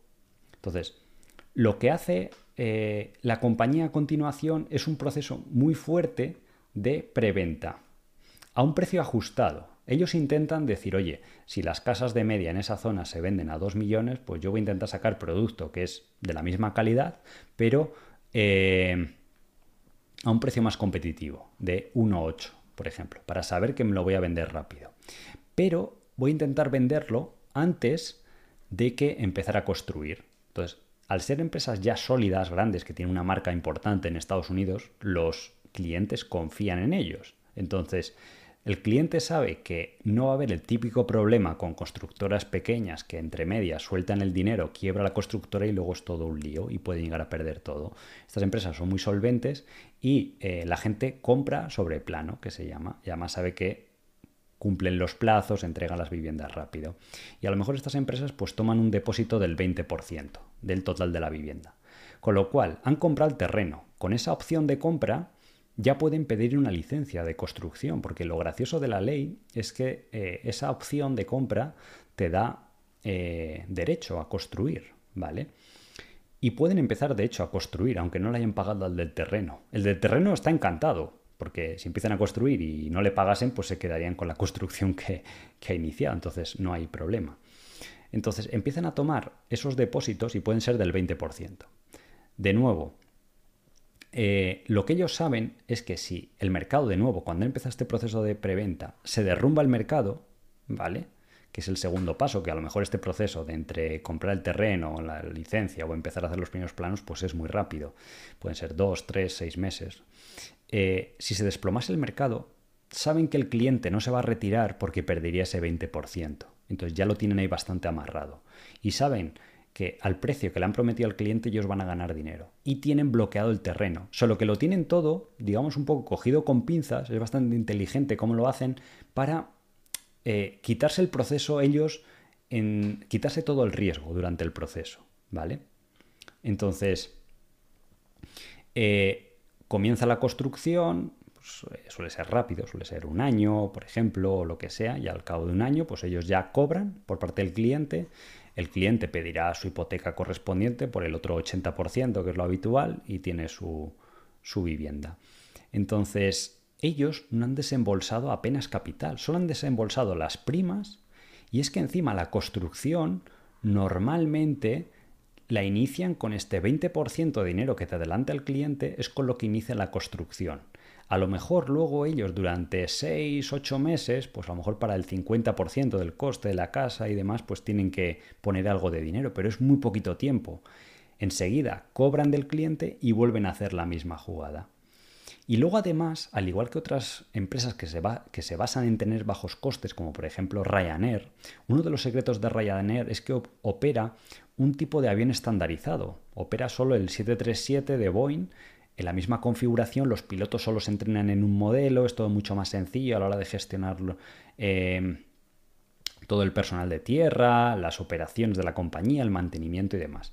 Entonces, estas compañías lo que hacen son diseños estandarizados, porque la típica single family home de Estados Unidos, estas viviendas, eh, se pueden poner en cualquier lugar, o sea, siempre es una parcela cuadrada, con o sin piscina, y la casa siempre es lo mismo. Entonces ellos saben que en el mercado el diseño que más se lleva, porque han hecho muchas iteraciones, muchas eh, prueba y error, saben que es X diseño. Entonces así se gastan muy poco en arquitectos, porque es casi hacer control C, control V, de copiar, pegar un diseño, hay que adaptarlo al terreno de la geografía, al estudio geológico y demás que, haya en, en un terreno en particular, pero digamos que el diseño de la casa es muy estandarizado. Saben exactamente cuál va a ser el coste, dónde están los riesgos, los operarios que tienen han construido cientos de veces la misma casa con la misma disposición, entonces eso reduce muchísimo los costes. Y encima de este modelo de negocio tan potente que tienen, gracias a este método, y la suficiente escala para poder comprar materiales más baratos y demás, pues pueden ofrecer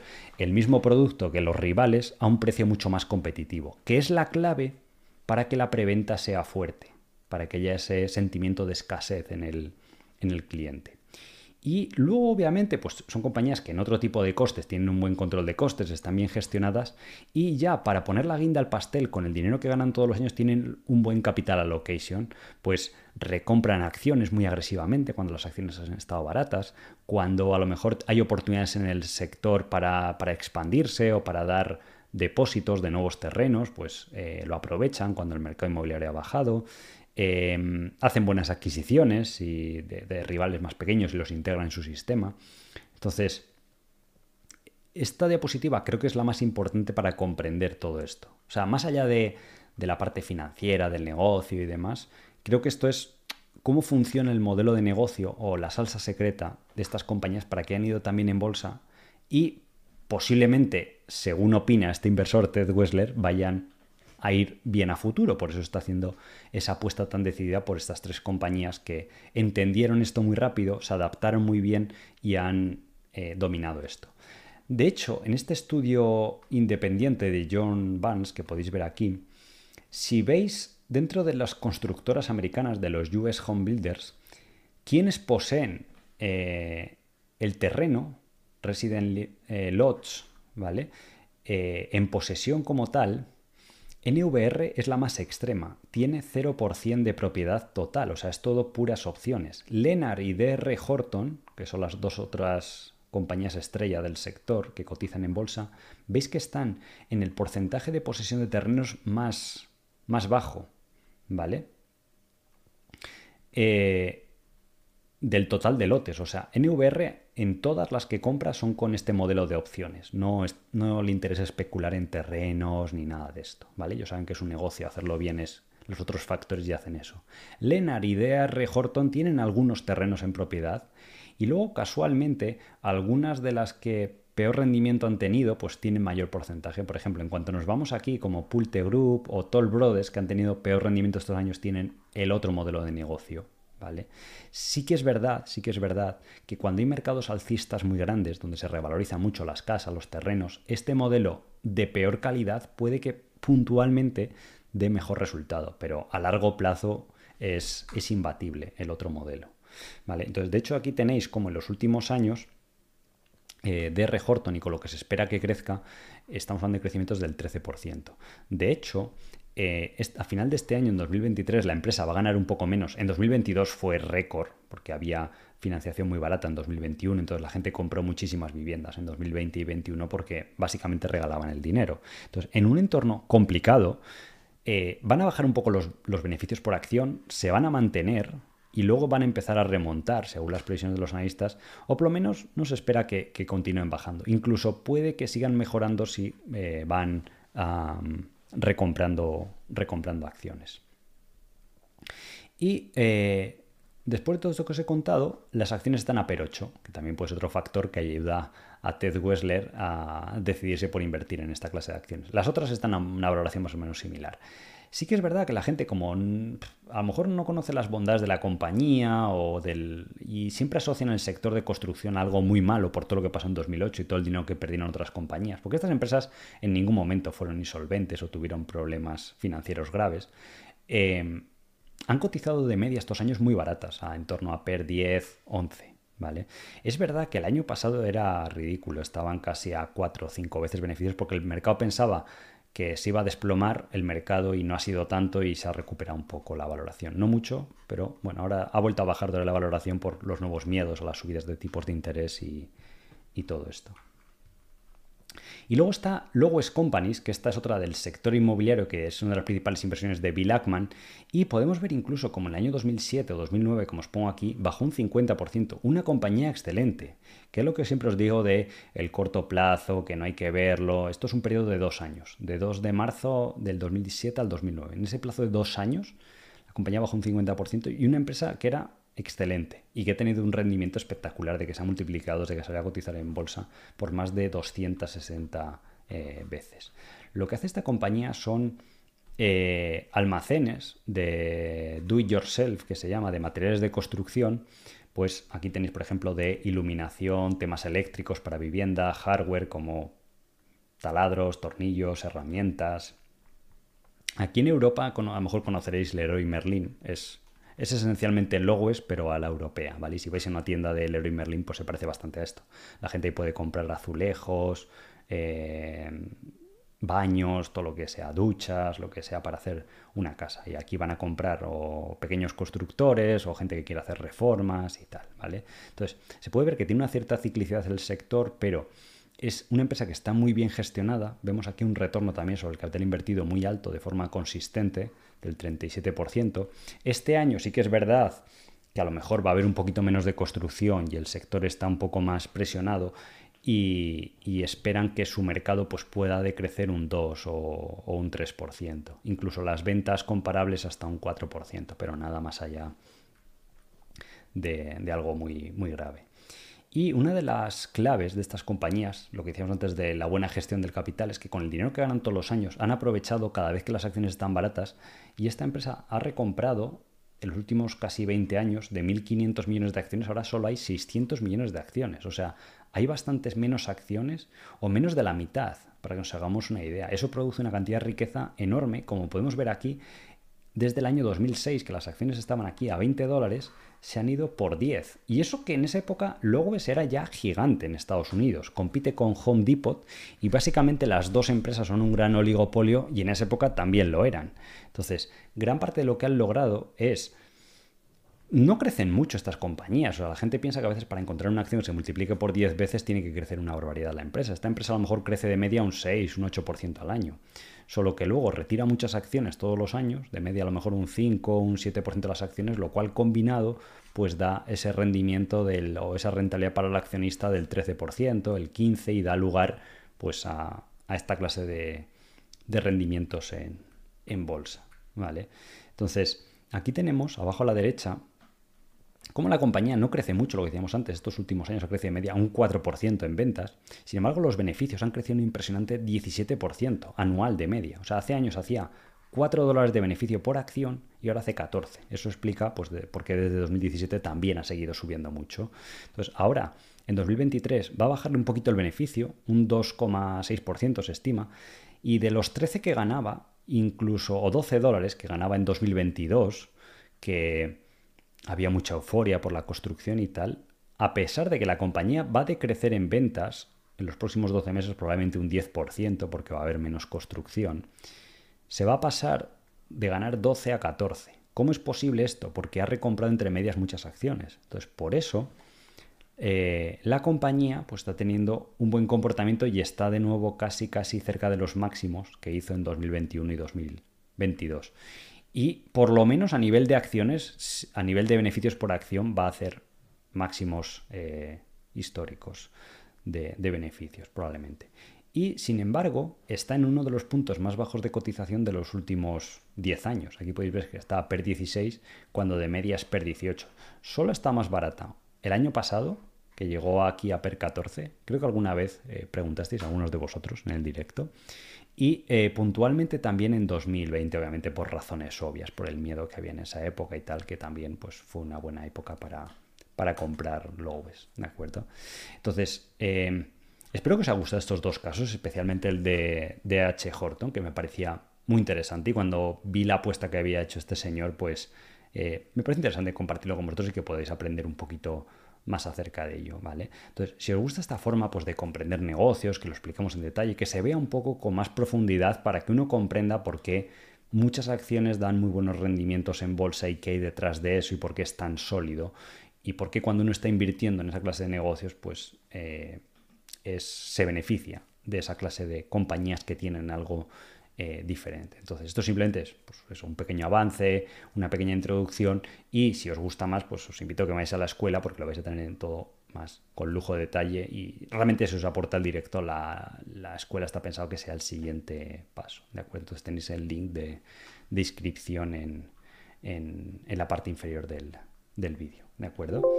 Vamos a ver algunas de las dudas, que también os, os gusta estar aquí un poco al día de diferentes eh, acciones y demás que me soléis eh, preguntar a menudo.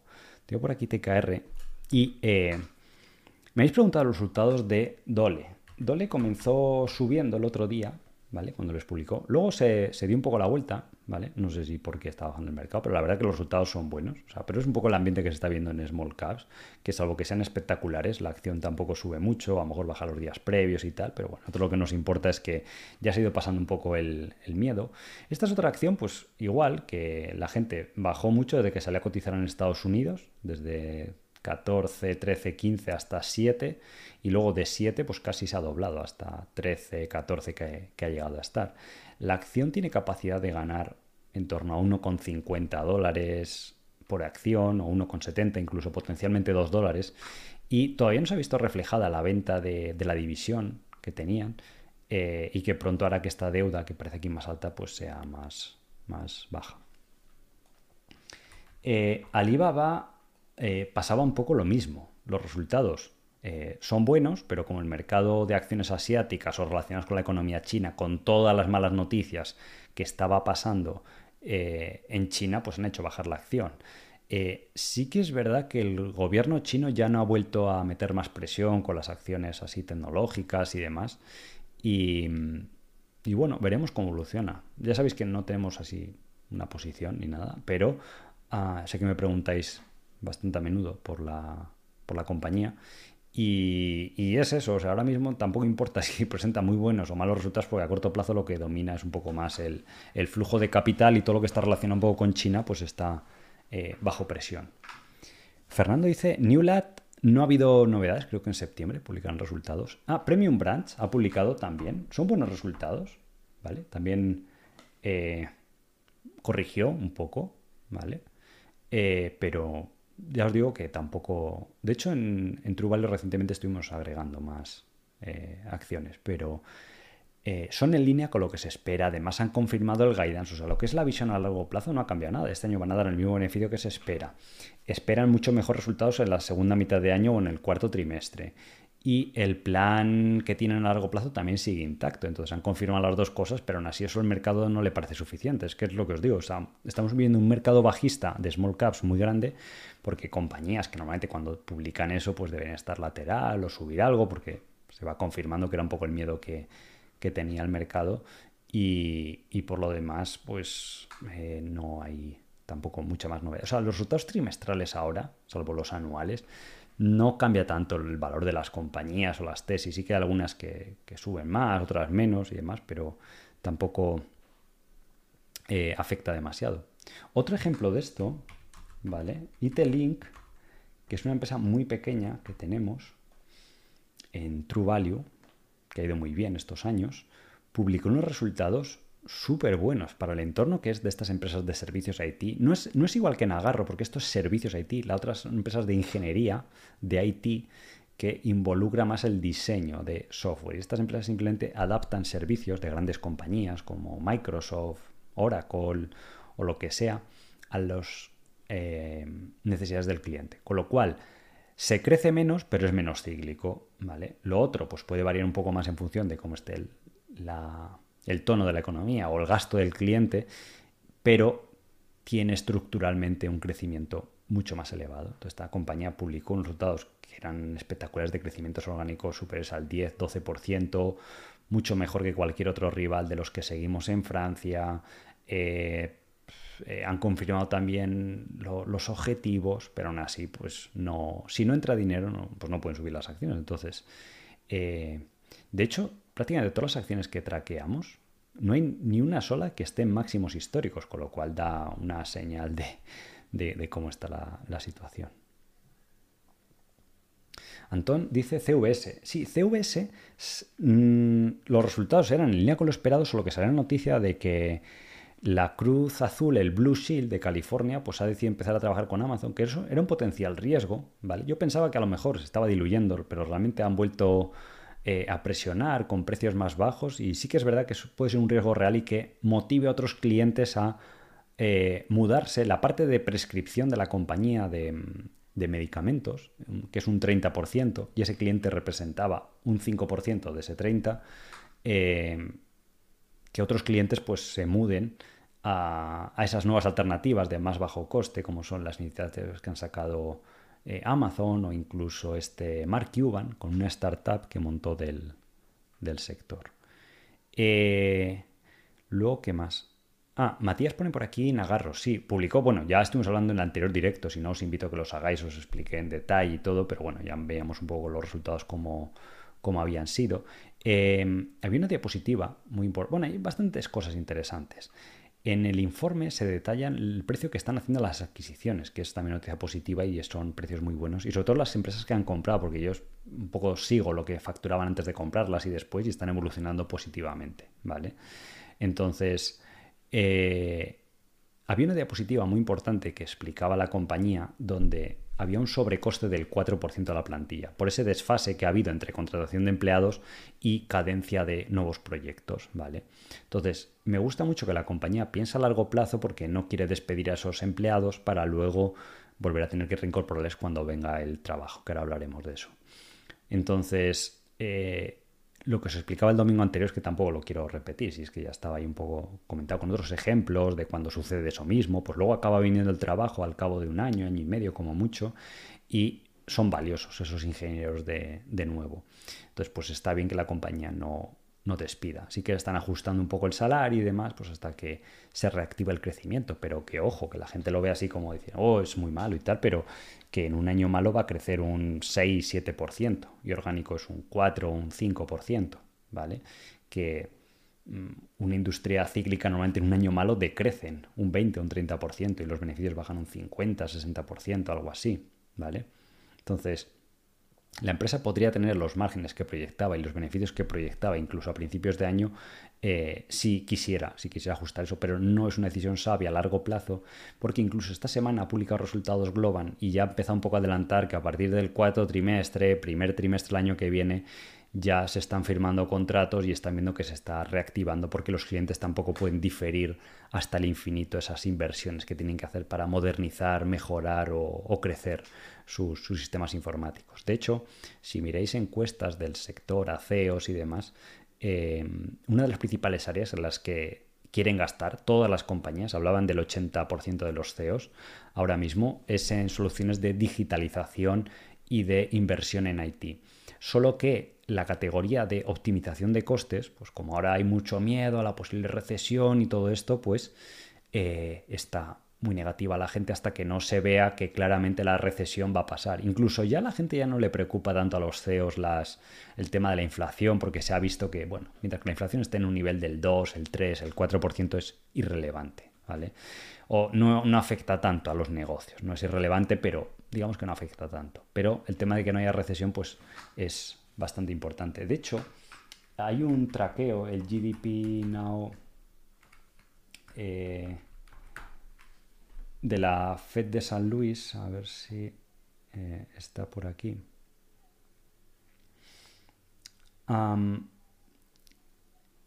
tenéis aquí eh, la previsión de crecimiento del tercer trimestre con lo que llevamos, que es mes y medio, todavía falta otro mes y medio, pero luego se irá ajustando, pero empezamos en el primer mes de, julio. Para el tercer trimestre la gente pensaba que iba a ser lo, lo peor de la recesión y puede que sea uno de los mejores, porque aquí esperan un dato de 0,46, que sería pues crecer un 4 o un 5%. Y las previsiones analistas era que fuera un 1 o un, o un 2%.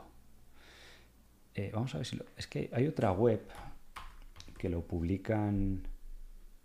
Creo que es la Fed de Atlanta. Vamos a ver si sale eh, por aquí. Este es. Si veis aquí arriba, el porcentaje de cambio año sobre año, ¿vale? Aquí hacen un consenso de blue chips, de diferentes datos, podéis ir a las fuentes y demás, pero lo que hace la Fed de Atlanta es que empezó siendo veis aquí en julio crecimientos esperados del 3 o del 4 y se ha disparado esto al 5,5. O sea, las compañías tienen mucho miedo ahora de gastar dinero porque había la posible recesión y el peor trimestre que se espera, por lo menos de los próximos 3, 4 trimestres, es el, era el actual, este, el Q3 del 2023. Y puede que sorprenda, pero es que es increíble, hasta niveles de... Ahora mismo estamos del 5,5. No sé cómo acabará agosto o lo que queda de septiembre, pero es difícil que se vea un trimestre negativo tal y como ha empezado de, fuerte, que era un poco el miedo que había, y luego incluso el cuarto trimestre se preveía que fuera mejor que el, que el tercero. ¿vale? Entonces, pues eso le afecta a todas las empresas del sector, Endava y demás. Globan sí que es verdad que publicó un poco resultado más fuerte que Nagarro, porque el crecimiento orgánico, excluyendo adquisiciones y tal, que va a tener este año es de un 10% más o menos, Nagarro es un 5%, pero hay competidores que están haciendo menos 12, menos 2, otros que van a hacer, pues a lo mejor 8, 7, 6, una cosa así, ¿vale? Y eh, sobre todo lo que han dicho estas compañías, lo, la última noticia que hay de, EPAM, por ejemplo, que hablaba que para el cuarto trimestre esperan que se reactive un poquito el, sector, ¿de acuerdo? Eh, y por aquí me ponéis polos nuevos, sí. Bueno, este es el verde, este es el verde de, Aston Martin, que estamos ahí de, apoyando a, Alonso. Pero bueno, la próxima semana, de hecho, hay carrera. Pero sí, es, bueno estar optimista. El verde ya sabéis que es, eh, es bueno en bolsa, igual que el color negro o el color azul. Lo malo en bolsa es el color rojo. Y, nada. Pero al final ya os digo que es bueno, importante, pues eso, pensar a largo plazo y tomarlo con filosofía, que es que eh, el mercado, lo que os digo siempre, o sea, la bolsa no es dinero fácil como piensa la gente y de hecho mucha gente lo está descubriendo ahora. La bolsa es dinero cómodo, porque es cómodo desde tu casa, pulsas un botón, es comprar, vender, pero te va a tentar o te puede llevar a ciertos errores, a que no aproveches oportunidades o que vendas en el peor momento o que compres cuando todo está subiendo, está en máximos, máximo punto de euforia, solo por decisiones emocionales. Y en el momento que comprendéis cómo funcionan los negocios, la inversión, el control la parte psicológica, como decía Warren Buffett, pues es eh, de, lo más, de lo más importante, ¿vale? Y para eso pues requiere pensar a largo plazo. Nosotros las compañías en las que estamos invertidos en, en simplemente mirando las previsiones que tenemos a 2025, aunque nos equivoquemos en la mitad de lo que puedan llegar a ganar, todavía nos sale un potencial muy elevado, porque ha habido mucha negatividad y yo espero que llevando pues recientemente casi dos años de negatividad, incluso en small caps casi desde 2018. Las small caps, el Russell 2000, por ejemplo, si no lo, lo, lo comprueba, vamos a ver aquí en Google Finance. Si vais aquí y ponéis un índice de Estados Unidos como el Russell 2000, los últimos cinco años el rendimiento es cero. O sea, estaba en 1700 puntos y ya está en 1800. O sea, no ha hecho nada. Recuerda un poco a la época de los años 70, entre el año 69, que es cuando Warren Buffett cerró los partnerships que invertía en small caps porque dijo, oye, ya está todo bastante caro y no encuentro nada. Desde ahí, desde el año 68, 69 hasta el 75, esos seis años fueron terribles para small caps. Hubo caídas intermedias, pues como ha habido con el COVID, como ha ido en el 2022, varias correcciones de estas de, de casi, en el COVID hubo una del 40%, ahora hemos tenido una de casi, ahora se recupera un poco, pero llegó a haber una caída de casi el 40% o el 30 y algo. Entonces, pues son ciclos del mercado y las compañías siguen generando muchísimo beneficio. De hecho, ahora que tenemos pendiente, porque he visto que algún otro me habéis preguntado, de hacer los webinars de actualización trimestral de True Value, están pendientes, o lo que estamos eh, cambiando un poco de, oficina, ¿vale? Eh, pero bueno, que están ahí, está en proceso y queremos que terminen de publicar todas las compañías, que algunas con los resultados semianuales, pues los hacen incluso en septiembre. Pero hablaremos un poco de este tema, pero siguen generando o creciendo igual los beneficios, la generación de valor, igual que en grandes compañías. La cuestión a la que voy es que luego, cuando esas cosas se revierten, las small caps del año 75 al 82, 85, los siguientes 7 años, al igual que los 7 previos habían sido malísimos, los siguientes 7 años todo el mercado de small caps subió un 25% de media cada año, cada año. Y incluso muchas que estarían muy machacadas, pues subirían 30 o 40% anuales de media y es donde se hizo grandes leyendas como Peter Lynch eh, y otros inversores famosos que apostaron por, por eso porque dijeron, oye, eh, la, gente, lo que os digo siempre, el típico turista de la bolsa siempre dice, ah, pues esto lleva mal cinco años, pues va a seguir mal otros cinco años. Yo no invierto ahí, yo invierto en lo otro, que es lo que está caliente, es donde está ganando el dinero eh, y demás. Entonces, eh, sin embargo, gente pues como Warren Buffett en aquella época que decía small caps, Peter Lynch, Joel Greenblatt, pues muchos de los inversores famosos que sí compraron esas acciones porque dijeron, oye, esto está barato, que es lo que importa, lleva muchos años barato, y eventualmente pues se pasará el miedo porque al final son activos financieros, son, cosas valiosas y si el mercado no reconoce el valor, pues puede que venga un private equity que compre todo o que venga un rival y compre toda la compañía con una prima interesante y eso provoca presión al alza. O las empresas incluso se pueden recomprar a sí mismas, recompran acciones y las acciones están muy baratas, con lo cual aunque el mercado no tenga la emoción para valorarles a un precio más alto, pues van subiendo simplemente por esa recompra de acciones, va subiendo el beneficio por, por acción. ¿vale? Entonces, pues bueno, eh, Navarro recientemente recompró acciones, pues está bien, está barata. Si esas recompras han sido una buena decisión o no, pues se verá dentro de tres o cinco años dependiendo de dónde estén las acciones, no al mes que viene, ¿vale? Porque eso es como, es como un inversor, como uno mismo. Si yo compro acciones eh, a 80 euros, incluso porque sean insiders de una compañía, no saben mejor que otra persona qué va a hacer el mercado. Pues todos os habrá pasado que compréis una acción a 10 dólares y luego está a 8 pues a lo mejor puedes comprar más o simplemente esperar a que llegue a 20, que es lo que tú esperas, o 30, ¿vale? Y entre medias, pues el resto es volatilidad. Solo que el ser humano, pues quiere tener explicación o quiere tener certidumbre en todo momento. Y cada vez que invirtís en bolsa, pues tienes que convivir un poco con, esa parte. Eh, me habéis puesto por aquí en Agas. En Agas el tema está en que, pues obviamente, con todo el tema del gas, lo que hubo la burbuja el año pasado, que se ganó mucho dinero, pues estaban muy altas las acciones y ahora pues estaban recortando el dividendo. Si os soy sincero, no la he visto a fondo. Es la típica acción que, daba mucho dividendo, ¿vale? Eh, está aquí el dividend que es enorme, es del 11%, pero claro, en las acciones de dividendos, lo he dicho muchas veces, eh, importa cómo va a ser la evolución del dividendo, porque veis aquí que la compañía, pues, mm, bajan los ingresos, han bajado los beneficios, beneficio operativo, entonces el dividendo sale de los beneficios. ¿Qué pasa? Que el mercado lo que está viendo un poco es decir, oye, la empresa cada vez baja, gana menos y mantienen el dividendo. ¿Qué pasa si el día de mañana lo recortan? Por eso la rentabilidad por dividendo ahora es mayor. Entonces es importante jugar un poco con esa, con esa variable de que sí, que hasta ahora lo estaba aumentando, pero ya os digo que yo no le he mirado a fondo y demás, pero revisad esa parte a ver cómo de sostenible es el dividendo y si con el cash flow, las previsiones que tienen de beneficios, pues pueden eh, mantenerlo. Y la clave también es, por supuesto, que no se vean aquí tantos números rojos año sobre año de cifras de caída de ventas y demás. ¿vale? Em, si sigo Iberpapel, eh, no tanto, o sea, es la típica compañía española, como podéis suponer, de fabricación de papel y pulpa de celulosa y todo esto. Eh, y sí, estaba barata porque tiene caja y la gente estima que puede haber una caída de las materias primas, que la compañía esté ganando, eh, porque fijaros aquí que ganó mucho dinero, crecieron mucho las ventas por, por la inflación que hubo en las materias primas y ahora pues lo que pasa es lo opuesto, que se comprimen.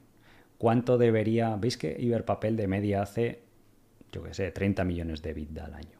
¿Cuánto cotizan las empresas cíclicas de media por EV-EBITDA eh, en relación a beneficios medios? Porque no puedes tomar los beneficios del 2018, pero tampoco los malos del 2020, que fueron de 20 millones. Pues una media de 30 a 6 veces EBITDA más la caja, pues lo que salga. Ahora creo que estará más barata, pues está 4, ¿vale?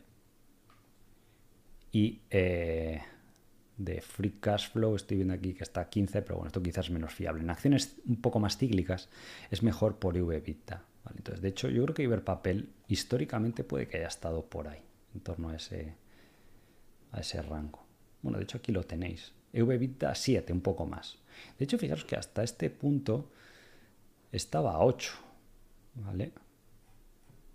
Luego hay que ver cuánto convierte de EBITDA a beneficio en un año normal y ver eh, también qué está haciendo con la caja, si puede recomprar acciones, ¿vale? Tampoco es un negocio que tenga muchas posibilidades de crecimiento, pero pueden a lo mejor recomprar acciones. Aquí he visto que han recomprado poco, pagan algo más de, dividendo quizás, ¿vale?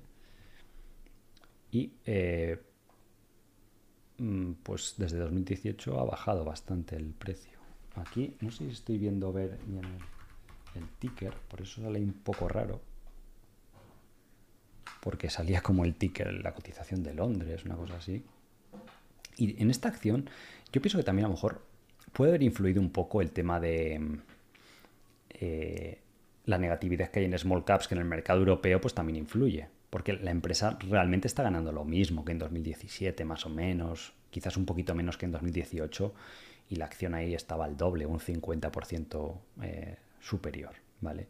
Pero si miréis a largo plazo, sí que es verdad que son acciones, como les explico a los alumnos, que son para estar de alquiler más que para eh, ser propietario, ¿vale? Porque veis que luego a largo plazo, la verdad que tampoco. Sí que es verdad que no, sé la historia en 2005 o 2006, qué valoración estaba, dónde estaba la compañía, pero tampoco hay un crecimiento grande, si veis, pues a largo plazo. Pero, ojo, puntualmente, que dices está barata y tal, pues bueno,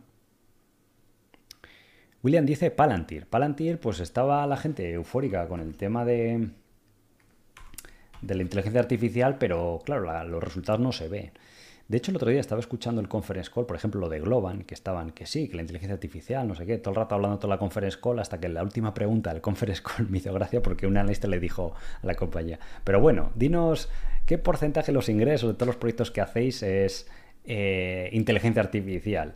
Y le dice el tío, bueno, mm, eh, es muy pequeño, ahora mismo no merece la pena casi ni mencionarlo o demás. O sea, al final todo el rato hablando de eso, de lo mismo, tal, tal, como en plan cansino, y luego ya cuando dicen, pero bueno, ¿cuánto es? ¿O qué os va a aportar? Y demás. No, bueno, en esta fase es una parte pequeña y demás. Es, es curioso, ¿vale? Que hay un hype muy importante. Microsoft dijo lo mismo, está yendo lento, eh, bueno, nos beneficiará futuro y tal, con lo cual, y Palantir, pues también eh, eh, le dijo un poco lo mismo a los inversores, de sí, hay un interés enorme por parte de los clientes, sí, pero una cosa es pasar del interés a firmar contratos tangibles y que eso se refleje en la empresa. De hecho, este año pues va a tener menos crecimiento, bastante menos que en el 2020 Palantir, que el 21 o el 22. ¿vale? Entonces es una compañía que necesita crecer pues, para justificar la, la, valoración alta, ¿vale? Que, bueno, son 57 veces beneficios, es tipo Tesla o todo esto, pero que si crece o tiene un crecimiento así más sólido, pues eh, le, puede, le puede beneficiar. ¿De acuerdo? Eh, Inmode, ya, esa creo que la comentamos el, la semana pasada. Eh, Foods también, CVS también. PayPal, PayPal me habéis preguntado muchos del cambio de CEO.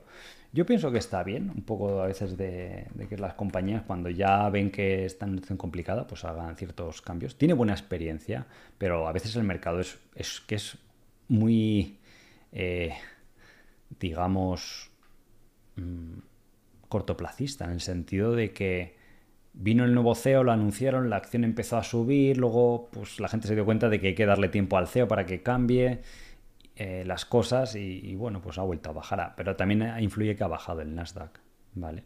Y bueno, pues es una acción ahí que tiene una historia interesante. La evaluación por fin ha bajado, está a 10, 11, 12 veces beneficios y, y eso es un poco la noticia que ha habido, pero tampoco ha afectado tanto realmente.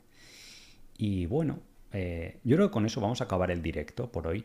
De hecho, esta semana tenéis contenido doble. Hay un videito corto de menos de 30 minutos que se ve rápido y que está muy interesante. También vemos dos o tres acciones de Michael Burry y eso que lo publicamos o lo que os aparece en el canal en la sección de eh, vídeos. Pero os invito a que lo, a que lo veáis, además es más ameno, ¿de acuerdo? Y nada más, espero veros la siguiente semana. Gracias, como os digo, por asistir. Eh, para los partícipes de Truvalio seguimos preparando el el webinar y ya falta menos. Va a haber un update bastante en detalle. Yo sé que cuando el mercado está así más volátil y demás, pues nos gusta dar más información para que la gente comprenda pues el, potencial, la oportunidad. Ojo que no está libre de riesgo, ¿vale? Pero eh, la oportunidad que hay en los siguientes meses, bueno, años más bien, nos gusta medirlo en 3, 5 años, ¿de acuerdo? Y que pues eh, cada vez hay acciones pues más, más baratas. Y luego también, pues antes de acabar, ya os digo que estamos en los últimos días de inscripciones, luego ya en septiembre iniciarán los, el curso del arte de invertir y tenéis el link para hacer la inscripción en, al pie del, del vídeo, en la descripción o en, o en los comentarios, ¿de acuerdo? Así que nada, muchas gracias por, por asistir, que al final vosotros sois los que hacéis posible el canal, eh, porque lo que os digo siempre, o sea, nunca me imaginé cuando lo, lo abrimos que que habría tanto interés, sobre todo por algo que es invertir a largo plazo, que no es que la gente le prometas de hazte rico mañana como se ve hoy en día, sino simplemente pues rentabilizar tus ahorros, generar una fuente de ingresos adicional y, disfrutar de la, de la, inversión que pienso que es algo bonito y te hace también comprender mejor la economía y en el mundo en el que vivimos. Así que nada más, gracias a todos por asistir y nos vemos el próximo domingo. Hasta luego.